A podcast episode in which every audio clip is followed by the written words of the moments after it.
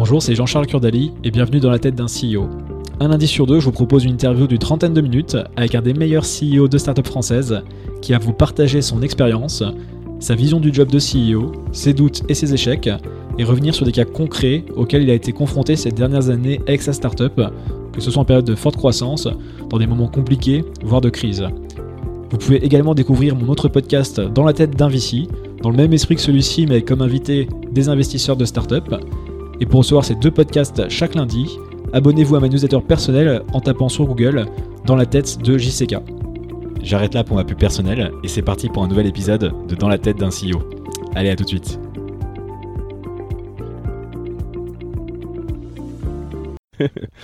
Salut Charles. Salut, c'est Jean-Charles.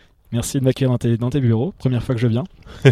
Est-ce que tu peux te, présenter et, présenter Comet également, s'il te plaît? Oui, avec grand plaisir. Donc, je suis euh, Charles de mon prénom et Thomas de mon nom de famille. Euh, je suis l'un des cofondateurs et le CEO de Comet. Très bien. Bah écoute, tu vas pouvoir aller encore un peu plus loin, de dire ce qu'est Comet. Ouais, alors Comet, on est euh, une jeune boîte française, on a trois ans. notre métier, c'est à terme, on aimerait créer une nouvelle expérience de travail pour les gens. En gros, que les gens soient beaucoup plus heureux en bossant avec nous que n'importe où. Et euh, concrètement, aujourd'hui, on développe une plateforme qui connecte des indépendants dans la tech avec des entreprises. Donc on est ce qu'on appelle euh, une marketplace, une managed marketplace, qui en fait euh, qualifie et match des freelancers avec des boîtes. Quoi. Et c'était quoi ton parcours avant Comet alors? Alors moi je suis lillois d'origine, j'ai fait toute ma vie à Lille jusqu'au bac. j'ai fait bac S, je suis parti en école d'ingé à la base en aéro, parce que je suis un gros fan d'avion. J'étais un peu une tange en tech. J'étais pas euh, du tout, du tout une flèche. Et donc j'ai fait un double diplôme en dernière année en commerce et en ingé. Et j'ai bossé pendant euh, trois ans dans euh, une, enfin on appelle ça du conseil, mais dans une ESN, en gros une SS2I quoi, pendant trois ans. D'accord, à Paris là. À Paris, oui. En fait, je suis arrivé à Paris après mon bac, donc il y a 10 ans, en 2009.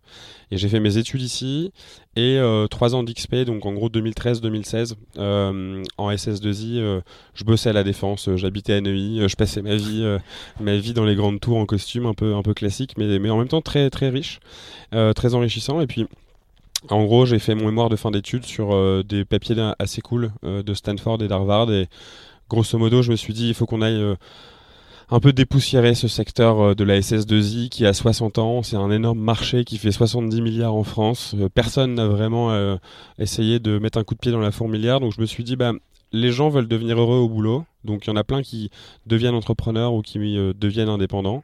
En face, j'ai un marché de 70 milliards en France avec beaucoup de grands groupes qui consomment de la SS2I alors qu'ils n'aiment pas ça. Et donc, euh, bah, en fait, en grosso modo connectant les deux points, je me suis dit, bah, je vais euh, avec euh, mes copains d'école, donc Valentin et Joe, en 2016, on s'est dit, bah, on va monter cette plateforme pour connecter cette vague d'indépendants ultra talentueux et talentueuses avec tous ces grands groupes qui ont du mal à recruter, ont du mal à garder et en fait ont besoin, elles aussi, des meilleurs talents tech data pour, pour gagner. Quoi. Et, et justement, donc, tu dis tu as commencé en 2016. Et là, on en est où euh, On va revenir sur l'histoire, mais on en est où aujourd'hui, en 2019, euh, sur Comet? Alors en 2016, c'est trois copains, 1000 euh, euros d'investis, 300 chacun. Moi j'étais à découvert quand, on a, quand, on a, quand on a monté la boîte, j'ai mis 300 balles alors que j'étais à découvert. Et aujourd'hui, donc 2019, on est 60 dans la boîte. on a un peu plus de 300 clients actifs aujourd'hui, mais grosso modo, on fait 90% du chiffre avec des grands groupes, en gros avec le CAC 40. On fait 20 millions de chiffres d'affaires cette année.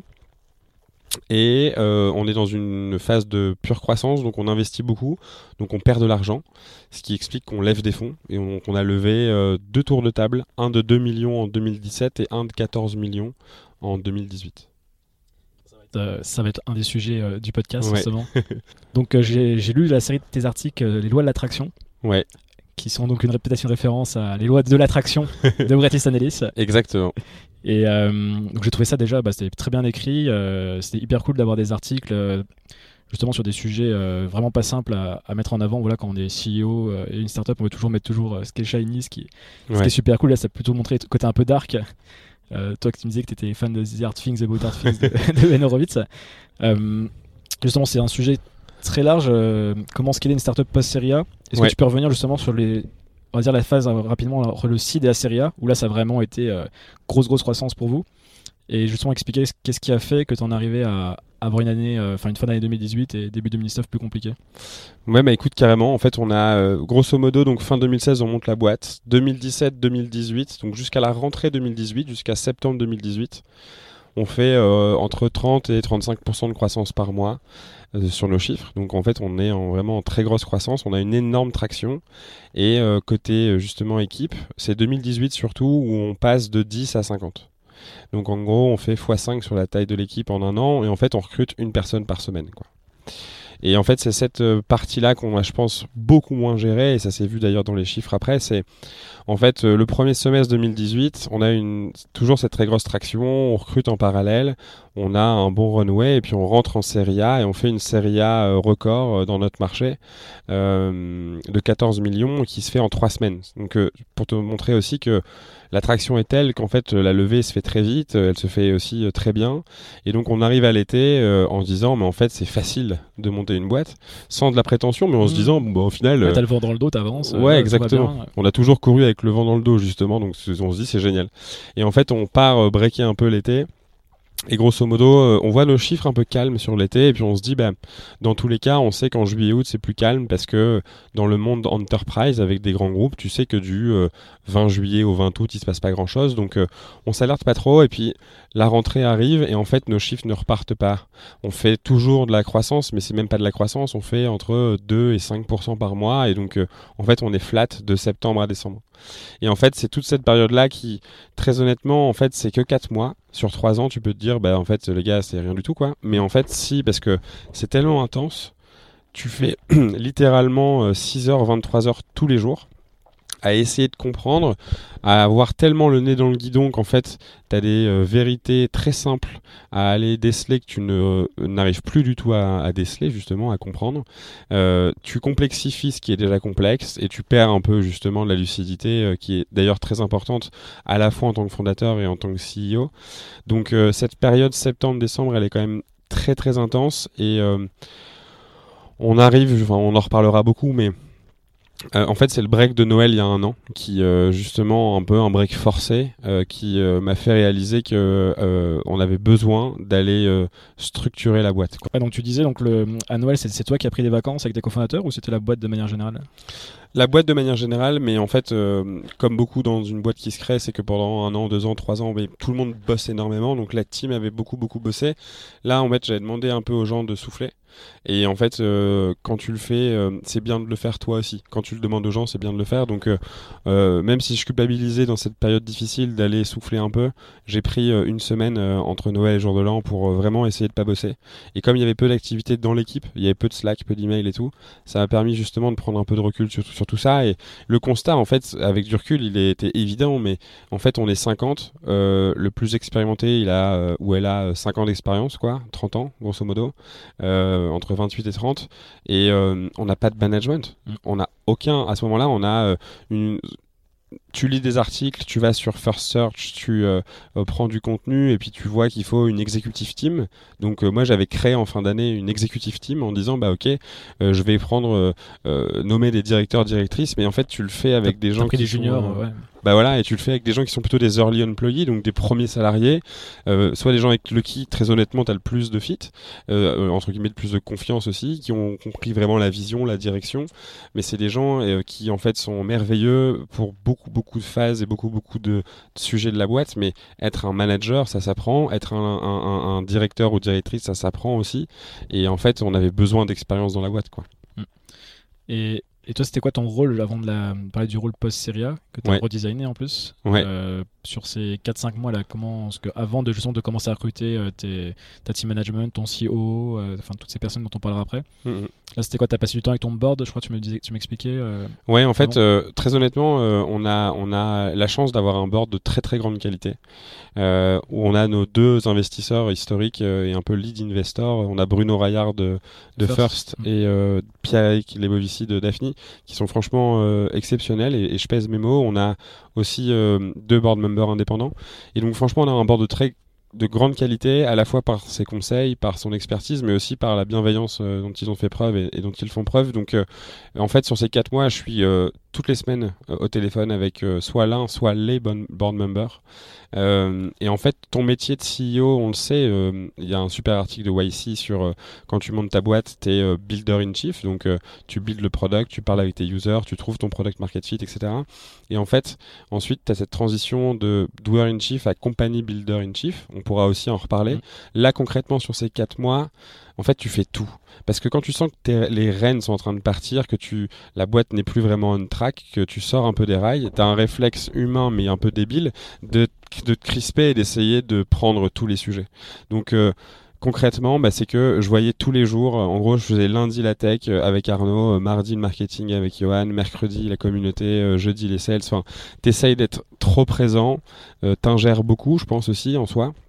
Et en fait, tu communiques aussi par cette euh, euh, alerte, tu communiques beaucoup de stress en fait à tes équipes.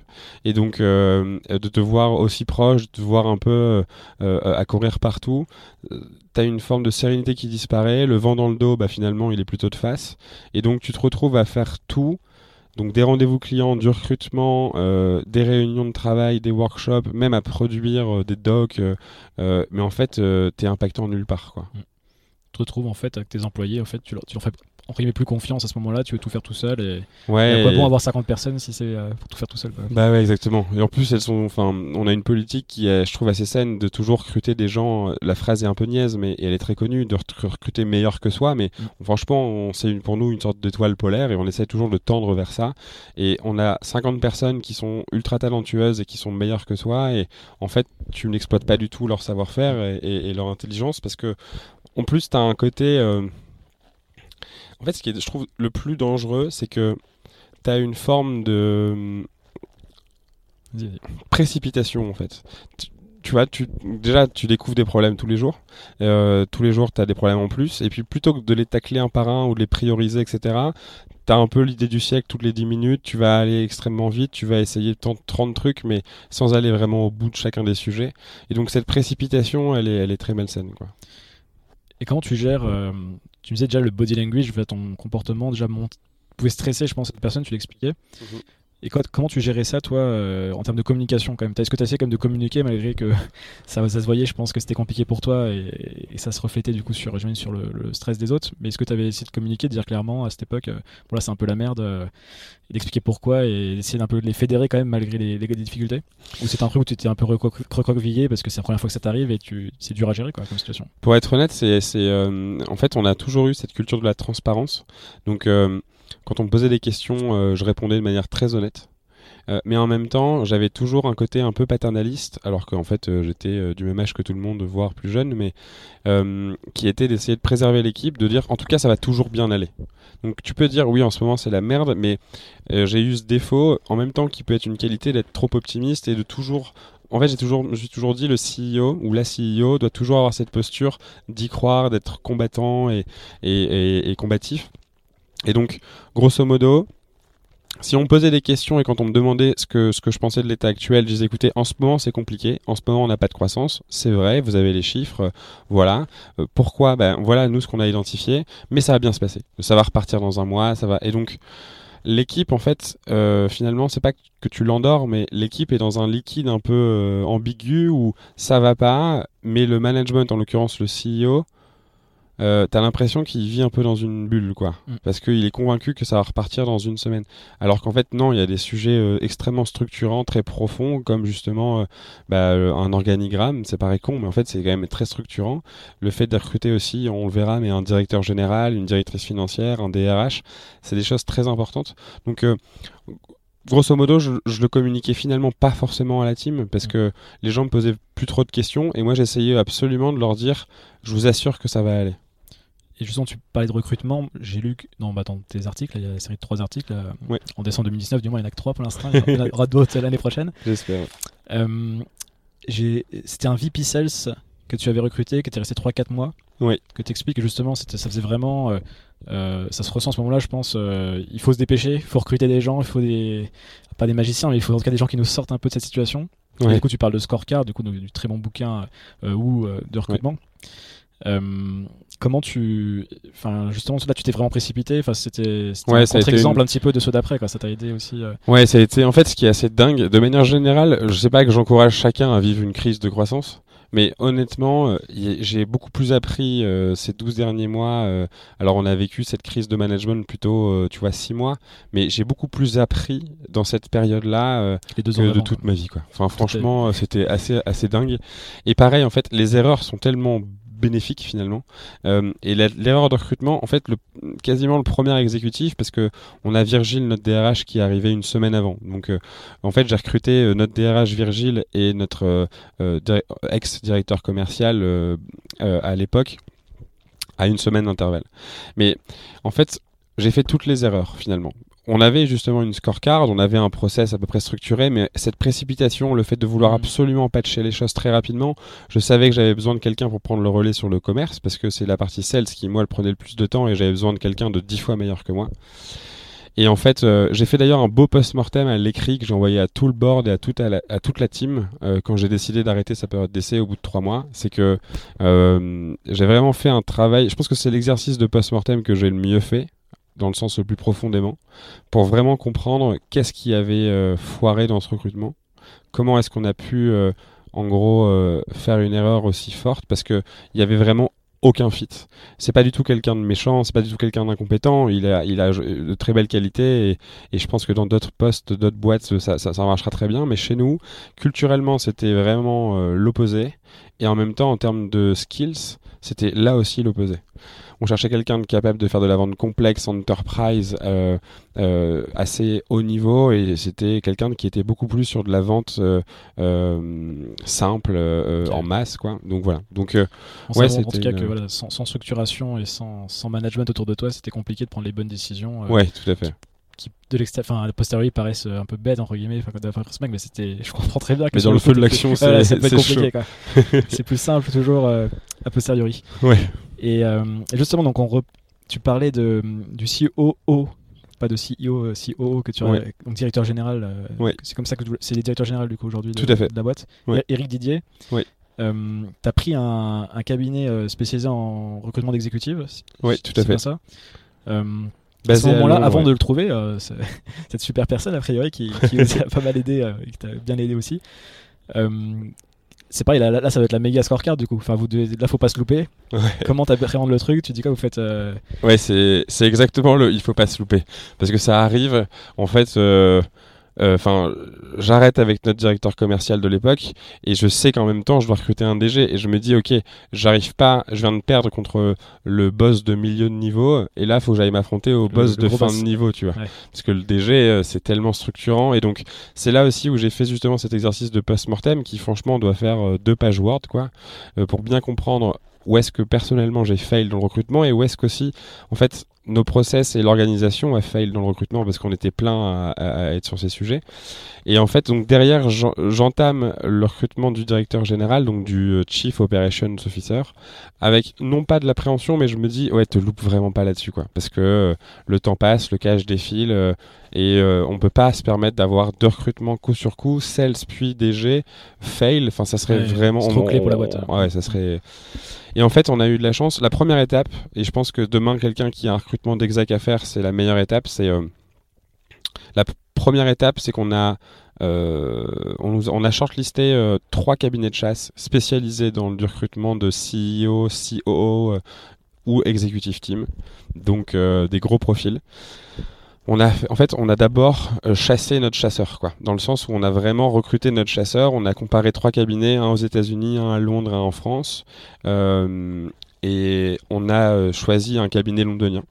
Euh, avec une femme exceptionnelle qui s'appelle Isabelle euh, Caillé, qui a bossé avec nous, euh, qu'on a choisi en fin d'année, et qui en fait a été très professionnelle et elle nous a beaucoup aidé à, structurer encore plus. On avait la scorecard, on a fait des matrices euh, vraiment pour prioriser les skills, on a screené ensemble des CV, je les ai décortiqués en faisant des commentaires sur chacune des expériences, les plus, les moins. Je faisais passer à la team et au board member pour qu'ils puissent commenter. Donc on a eu une sorte de... euh, ce que j'adore euh, chez Isabelle, c'est qu'elle a eu toute cette phase en amont qui a duré grosso modo deux semaines, mais assez intensive, pour aller en fait euh, trois fois plus loin que la scorecard. Quoi. Et à partir de là, en fait, c'est elle qui a pris les rênes sur la chasse. Euh, elle a été aussi, elle avait un très gros réseau anglo-saxon avec des euh, euh, soit américains, soit français et qui sont aux US et qui veulent rentrer en France. Et c'est ce qu'on a eu avec Eric, c'est que avec Eric, elle se connaissait depuis une dizaine d'années, Eric et Isabelle. Eric euh, avait envie de rentrer en France, avait euh, euh, envie de monter une boîte, et puis elle lui a dit Attends, tu veux monter une boîte, mais sache qu'il y a un très beau poste dans une start-up parisienne assez cool qui s'appelle Comet, qui cherche leur, leur COO. Est-ce que ça t'intéresse? T'en avais rencontré combien au-delà d'Eric? Honnêtement, j'en ai vu plus d'une dizaine. Ok, c'est pour situer, ça doit être 2, 3 ou 10. Ouais, c'était plutôt plus d'une dizaine. Et en fait, ceux qui sont allés en bout de process, on en a 3 qui sont allés en finale. quoi. Et Eric, donc c'était. Euh, parce que là, j'imagine, tu as pas mal réfléchi aussi euh, pendant le recrutement et, après, quand tu l'as recruté, sur ton rôle à toi. Oui. Donc il a fallu trouver le, bon équilibre, on va dire, entre le poste de CEO et le poste de CEO, comment vous répartissez le rôle, comment vous travaillez ensemble, vos complémentarités, vos points communs, etc. Oui.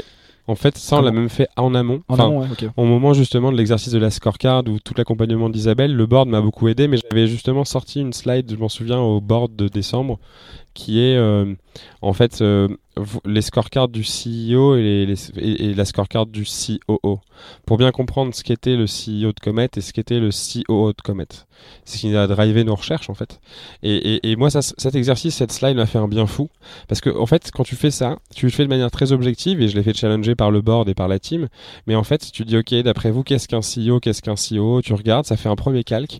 Et moi, j'ai fait un travail très perso de me dire, OK, où est-ce que je m'éclate? Où est-ce que je m'éclate et ensuite euh, où est-ce que j'éclate dans le sens où est-ce que je suis très impactant et j'ai des perfs de dingue mm. et en fait ça collait assez bien avec ce nouveau métier de CEO donc le métier de CEO euh, post arrivée du DG euh, où en gros c'était équipe, sales, enfin et investisseur et stratégie quoi. C'est stratégie donc savoir où tu vas, l'équipe qui a ton équipage que tu emmènes dans cette destination et puis le carburant donc soit vendre, soit lever des fonds, soit les deux.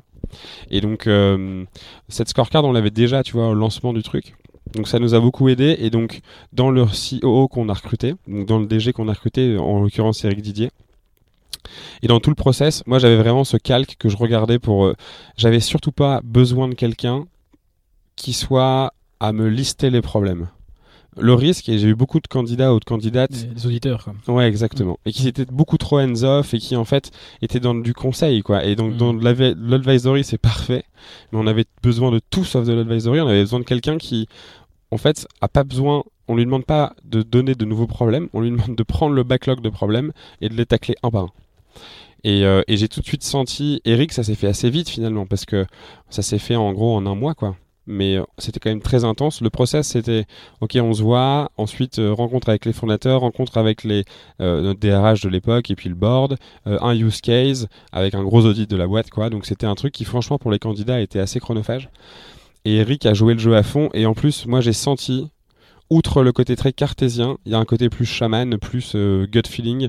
Moi, j'ai eu un fit énorme avec l'homme, quoi.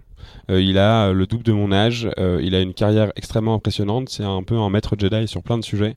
Et je me suis dit, et quand on parlait, je me rendais compte tout de suite qu'il avait un niveau de vulgarisation et de simplicité qui allait changer la donne chez nous. Quoi. Avant de continuer sur ce poste-là, je voulais revenir sur ton associé qui était le, le CEO avant. Ouais. Euh, justement, c'est un titre qu'on donne souvent bah, au, au cofondeur qui n'est pas le CEO au tout début, sans trop réfléchir. Au final, on, ne sait même pas ce que ça veut dire quand on démarre une boîte en vrai. même le CEO, on sait pas trop ce que ça veut dire au début. on, essaie de monter une boîte déjà, ce sera déjà cool. Euh, et justement, c'est un peu euh, naïf au début, jusqu'au jour où le titre veut dire quelque chose. Et, et, là, on arrive à une situation où on doit entre guillemets lui enlever ce poste et du coup, comment, comment tu gères ça? Parce que ça peut, s'il peut y avoir une question d'ego, enfin, ouais, ça envoyé à la team, enfin, c'est compliqué. C'est très complexe parce qu'en général, c'est senti des deux côtés, dans le sens où il y a euh, le fondateur qui sent qu'en fait, il, elle aime plus, enfin, il ou elle euh, aime, plus ça, euh, en fait, est plus trop dedans. En fait, on, tout le monde sent que c'est pas vraiment le bon métier. Mm. Donc, franchement, c'est un truc qui est pas facile à vivre pour la personne en question et aussi pour en fait les cofondateurs au global. Nous, euh, euh, Valentin, Valou, c'est un, de nos- un des cofondateurs euh, historiques de la boîte. C'est un de mes meilleurs potes euh, depuis 10 ans. Et en fait, bah, comme tu le dis très bien, quand tu te lances, euh, puis avec un côté un peu bon élève, mais tu te dis, bah, ok, on est trois, il faut un CEO, il faut un COO, parce que Un- c'est a priori un ce CTO y a, et un CTO. Puis nous, comme Joe était moins tech, il était CPO, donc il était product. Ça, c'est quand t'es pas, pas totalement tech. Ouais, quand t'assumes, tu dis, ouais, je pourrais pas trop faire le développeur, donc euh, je vais m'appeler Product. Et on a la chance, un an après la création de la boîte, de connaître Arnaud, qui est notre CTO. Donc on avait euh, Arnaud CTO, Joe côté Product, donc CPO, Val COO, et puis moi CEO. Et en fait, euh, ouais, on oublie, en fait, un COO, c'est très très compliqué à définir. Je pense que Ça dépend vachement de la boîte. Exactement, et ça dépend vraiment de la boîte, à la fois de l'industrie de la boîte et puis de son stage. C'est très très complexe comme métier. Euh, et donc en fait, euh, Val a été un excellent COO, en fait, de 0 à 1 en gros sur les deux premières années, parce que c'était en fait un poste pur sales. Et Val, c'est le mec le plus sympa que je connaisse, et les gens te le diront, c'est que c'est un mec qui sourit tout le temps, qui a un sales hallucinant et qui est capable de closer n'importe quel deal avec n'importe qui. Et donc Val, en fait, pendant deux ans, il a drivé la croissance de la boîte. C'est grâce à lui qu'on est passé de, euh, grosso modo, 0 euh, euros euh, à 1 million par mois quoi, de, de chiffre d'affaires. Euh, Peut-être un peu moins, 800 000. Mais en gros, c'est euh, le mec qui, a fait, qui a fait toute la croissance de la boîte de, de, de 0 à 2 ans.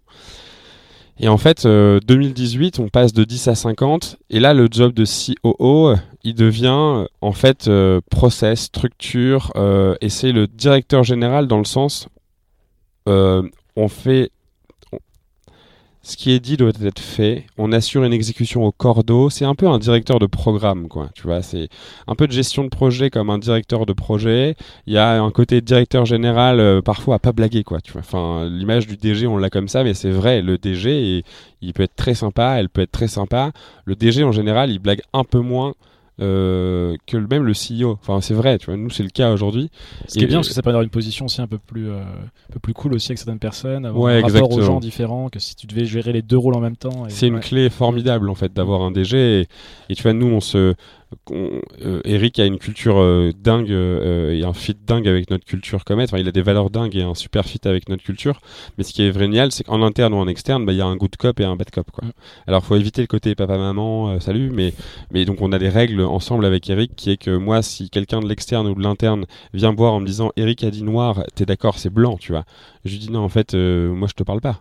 Enfin, en fait, euh, sur ce sujet, c'est Eric qui a la décision. Et si, en l'occurrence, c'est plutôt à moi d'avoir la décision sur ce sujet et que je suis pas d'accord avec Eric, jamais facialement je vais lui dire que je suis pas d'accord. Je vais aller voir Eric et je vais dire, euh, Dude, c'est peut-être blanc en fait.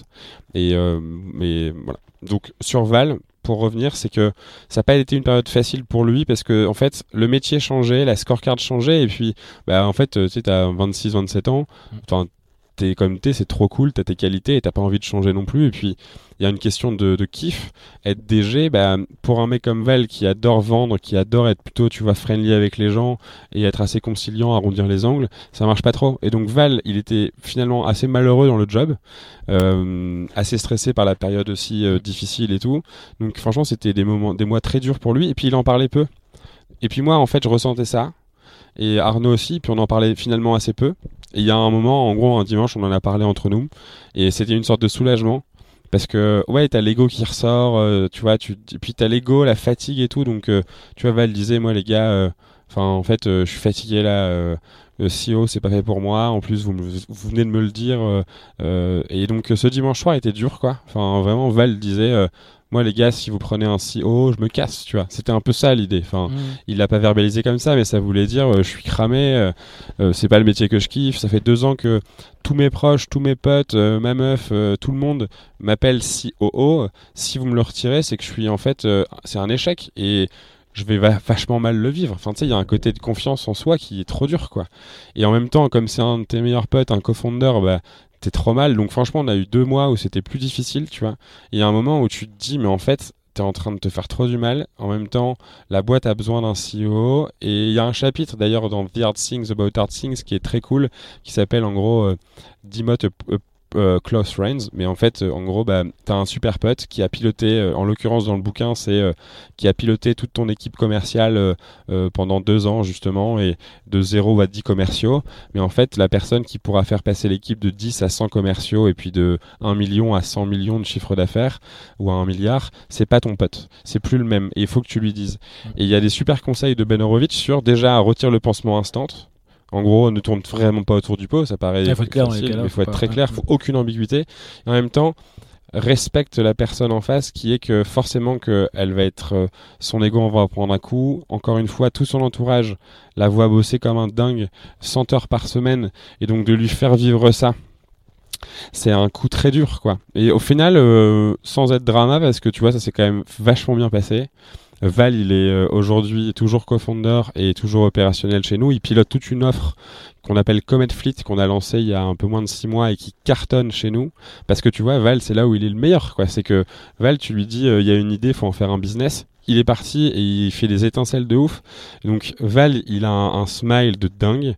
Il est, euh, on en a reparlé ce week-end tous les deux parce qu'encore une fois, on est très proches et il me disait, tu vois, mec, genre, il retrouve le comète qui l'excitait de dingue des, des, débuts, et en plus, la boîte a triplé ses revenus, le nouveau DG est arrivé, et lui adore et est performant. Donc, tu vois, c'est une belle histoire à la fin, quoi. Non, mais c'est pas facile. C'est pas, pas, un sujet qu'on aborde souvent, euh, cette histoire euh, interne entre, entre co-founders.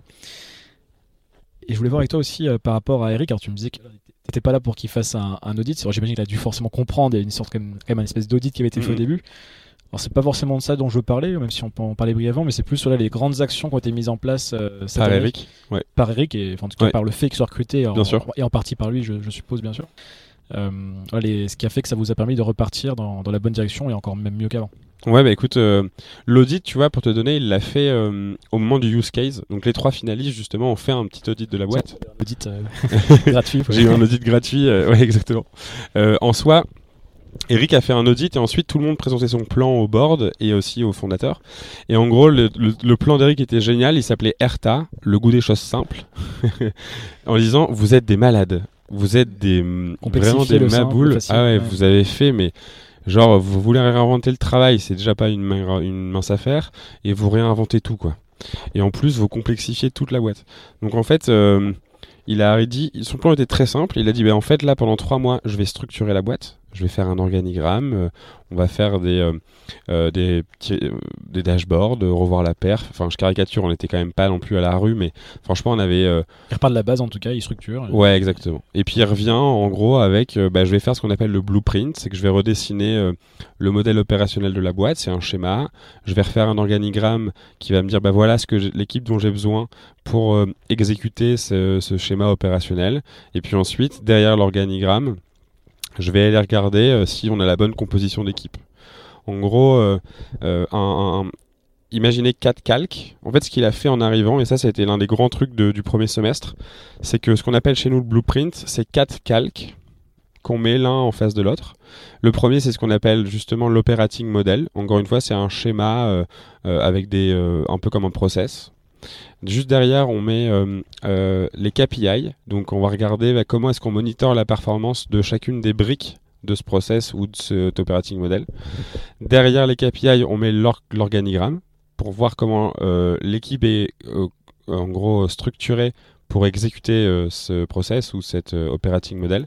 Et le dernier calque, c'est les gens donc les, scorecards, c'est une sorte de zoom dans l'organigramme pour voir sur chacun des postes euh, quelle est la fonction, donc la scorecard, en gros le, descriptif du poste, et la photo de la personne. Est-ce qu'on a les, bonnes personnes. Et en fait, ça, tu as une vue en 3D, et donc tu regardes tes chiffres et tu te dis, ok, est-ce que c'est le process qui est cassé, est-ce que c'est l'org chart qui est cassé, est-ce que c'est la scorecard, ou est-ce que c'est qu'on a la mauvaise personne sur ce poste? Et donc il a mis ça en place au premier semestre. Euh, et ça, ça nous a fait un bien de dingue parce que il arrive début février. Euh, en mars, on fait 20% de croissance. Et en Q2, on, double nos résultats entre Q1 et Q2. Donc tu vois, c'est euh, assez dingue. Et donc en gros, tu vois, entre en 4 mois, grâce à ce blueprint, donc jusqu'à l'été, il réussit. Ça, c'est purement de- euh, comment tu opères la boîte. Tu vois, c'est un truc que limite tu pourrais lire dans les bouquins, mais sauf qu'Eric, il a, il a euh, plus de 50 ans, euh, il l'a fait euh, 20 fois, il a été CEO, COO dans des boîtes de 10 jusqu'à 1000 personnes. Donc en fait, il vient, c'est un jeu, tu vois. Et il se dit trop cool parce qu'en fait, c'est facile. Et il apporte une couche de simplicité partout. On avait des OKR dans tous les sens, des objectifs dans tous les sens. Il vient en disant, moi, je veux qu'il y ait un objectif, trois key results pour la boîte et pour les gens, c'est tout. En gros, euh, On limite à 1, ok. on limite à un, quoi. Et en fait, il fait ça un peu partout. tu vois. Et très axé sur la, la vente aussi, parce que j'ai- Ouais. j'avais lu justement qu'à un moment tu te rendais compte qu'il y avait très peu de gens qui étaient sur l'asset principal, qui était de faire du cash. Ouais, Enfin, pas l'asset principal, mais en tout cas, il n'y avait pas assez de monde sur la partie euh, génération de cash. Oui, on avait, en fait, on était un peu un moment dans un truc de bisounours. où On avait beaucoup euh, investi et, euh, tu vois, parfois trop, mais sur des sujets très long terme, Mm. de, de, de, à la fois de, de marque, de brand, ou Ils doivent supporter, mais pas, qui doivent pas être le corps du, Exactement. business, on avait plus de personnes qui étaient sur les trucs à deux ans que les trucs à deux mois. Et ça, ça marche pas. Et donc, euh, Mais il a fallu voilà, prendre du recul, recruter euh, Eric qui, voilà, Qui est venu qui avec sa là-dessus. vision, et- Ok, super. Bah, c'est des, des super sujets, en tout cas, je suis très content d'avoir parlé de ça avec toi. avec on, on- plaisir. on arrive déjà aux questions de fin, ça, passe- ça passe vite, comme, euh, comme chaque fois, je dis. Euh, du coup, je sélectionne mes questions. Est-ce que tu peux me dire euh, sur quoi tu penses que tu vas devoir le plus travailler? Là, tu as parlé un petit peu justement de comment tu avais dû passer cette étape compliquée et qui va mieux maintenant. Comment tu te projettes là, dans les prochaines années, personnellement Écoute, euh, moi, je suis, j'ai jamais autant kiffé. Ça paraît con, mais euh, je pourrais plus être CEO euh, de la boîte sans avoir ses exécutives. Eric, oui, mais on a recruté aussi, tu vois, notre CFO, directeur produit, directrice commerciale, etc. Euh, donc en fait, moi je suis en train, je redécouvre un nouveau métier. C'est un peu un nouveau, nouveau départ. Ça fait très euh, film hollywoodien, mais moi perso, en tant que CEO de la boîte, j'ai l'impression que j'ai un nouveau job. Et donc en fait, tu vois, ça fait trois ans que j'ai été CEO. Euh, on dit souvent que les employés, au bout de trois ans, euh, ont besoin d'un nouveau départ. En soi, je pense que même un cofondateur a besoin un peu de ça. Et pas d'un nouveau départ, mais que son poste évolue. Et donc là, je suis trop content parce que, en fait, euh, tu vois, 2020, je vais, maintenant, je me concentre exclusivement sur, euh, tu vois, euh, recruter, inspirer une équipe de feu, euh, savoir où l'emmener, et puis avoir le, le fuel pour le faire. Donc, faire un max de business, et puis avoir toute la relation investisseur. Donc, je pense que là où je vais devoir grandir perso. Euh, c'est une très bonne question. Je pense que c'est plus dans ma discipline. Je suis quelqu'un qui j'adore la liberté, j'adore. euh, c'est pas une discipline de travail, tu vois. C'est pas une des horaires. C'est Oui, plutôt, oui, euh, en gros, d'avoir une. Moi, j'aime pas les process. Tu vois, genre HubSpot me saoule. euh, euh, j'ai mon propre la-. CRM. Enfin, j'ai mon Google Sheet pour suivre mes clients. Enfin, tu vois, et c'est un truc qui d'ailleurs fait chier Eric. Il a raison. Donc, Côté hors du process de la boîte, quoi. Ouais, en fait, je suis un peu un électron libre, ce qui, je pense, est une grande force pour plein de trucs. Euh, et en fait, j'arrive pas trop à rentrer dans euh, euh, Charles, on a un ERP, on a euh, un CRM, on a nos trucs. Donc, il faut que je réussisse à euh, mettre ma productivité, mon impact dans un, tu vois, une veine Comet qui est existante Ouais, maintenant. au service du collectif, on va dire. Ouais, exactement. On a l'impression qu'on parle de sport. Non mais ouais, c'est ça. Et puis réussir à rentrer dans vraiment ce framework qu'Eric a construit. Pour l'instant, tout le monde est dedans. Moi, je suis plus en mode, tu vois, à côté, un, un libre. Il faut que dans le day-to-day, je rentre dans nos outils, nos process et ce framework.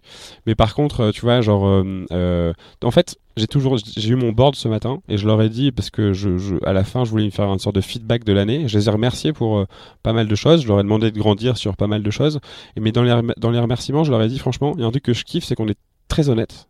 Il y a un vrai radical candor et je leur ai dit si demain vous pensez que je suis plus le bon CEO, dites-le moi. En gros, je suis trop chaud, je ferai euh, VP Sales, je ferai n'importe quoi, je m'en fous, tu vois. Euh, mais je serai encore chez Comet. Et ce que j'aime, c'est que donc en gros demain, moi j'adore ma place de CEO, je la trouve extrêmement euh, riche, enrichissante, inspirante pour perso, et puis c'est un truc où je m'éclate. Euh, euh, et donc si demain quelqu'un me dit bah change, je changerai de job. Euh, mais par contre, sinon, je partirai pas quoi. Super. ça fait une bonne conclusion, ça. Et euh, alors, juste quand même, où est-ce qu'on peut te contacter ou comment on rentre en contact avec, euh, avec Comet? On va sur le site directement, tu me diras. Euh, ouais, avec Comet, le plus simple, c'est le, le site. Moi, perso, c'est charles at comet.co. Euh, parce que je ne lis euh, rien d'autre quoi en gros. Je fais tout par mes emails en Ta gros. boîte mail. Ouais, c'est ma to do, c'est tout, c'est c'est ma vie. Pierre, on a parlé que par mail. Ouais, c'est vrai. Ça marche. Bah, merci beaucoup, Charles. Merci Jean-Charles. Et à cool. très bientôt. Salut. À bientôt. Salut. Merci d'avoir écouté cet épisode de Dans la tête d'un CEO. Si vous souhaitez soutenir le podcast, il y a plusieurs manières de le faire. Vous pouvez aller mettre 5 étoiles et un commentaire sur Apple Podcast, en parler autour de vous ou partager cet épisode sur les réseaux sociaux. Et enfin, vous abonner à ma newsletter perso en tapant dans la tête de JCK sur Google et en vous abonnant au podcast sur votre plateforme favorite. Je vous dis merci et à très vite pour un nouvel épisode de Dans la tête d'un CEO.